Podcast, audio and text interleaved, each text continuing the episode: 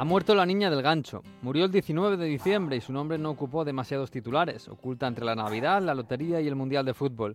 Tenía 105 años y una historia poco conocida pero que merece algunos renglones de prensa. Precisamente ella, que dedicó muchas horas a buscar y coleccionar recortes que hablaran del deporte femenino. A Encarna Hernández la descubrió un vecino hace 10 años casi por casualidad. Le habían dicho que una anciana del barrio tenía un archivo de fotos y recortes que se remontaban a la República.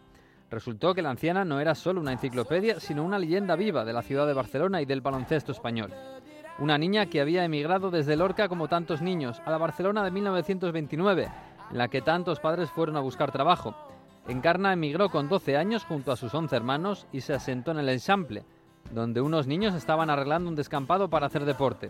Y todo cambió. Uno de aquellos niños coló un balón por su ventana y la contagió el amor por el baloncesto.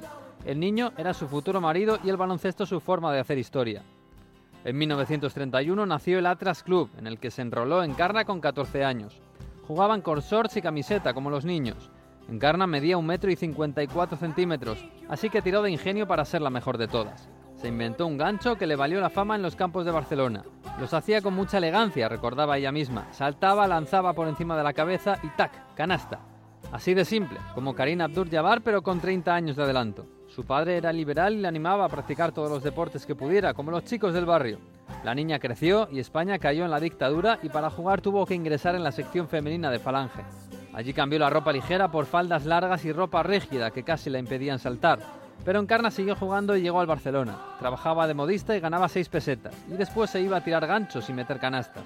Acabó siendo instructora de educación física y entrenadora de la federación. Cuando dejó de jugar era 1953 y aún no existía la Liga Femenina ni la Copa de Europa. Tenía 36 años y estaba embarazada.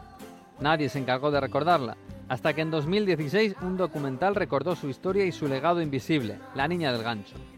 El Barça y la Federación se pusieron al día y le dieron un pequeño homenaje. Preguntada por el Museo del Barcelona y su ausencia, dijo que el museo lo tenía ella en su casa, donde guardaba los recortes de una historia entera del baloncesto femenino. Solo ella se había encargado de recordar aquel equipo de baloncesto prehistórico. En 2020 recibió la medalla de oro del mérito deportivo del Consejo Superior de Deportes. Era una anciana centenaria que pasaba sus días leyendo la prensa en busca de mujeres que hicieran cosas extraordinarias como ella.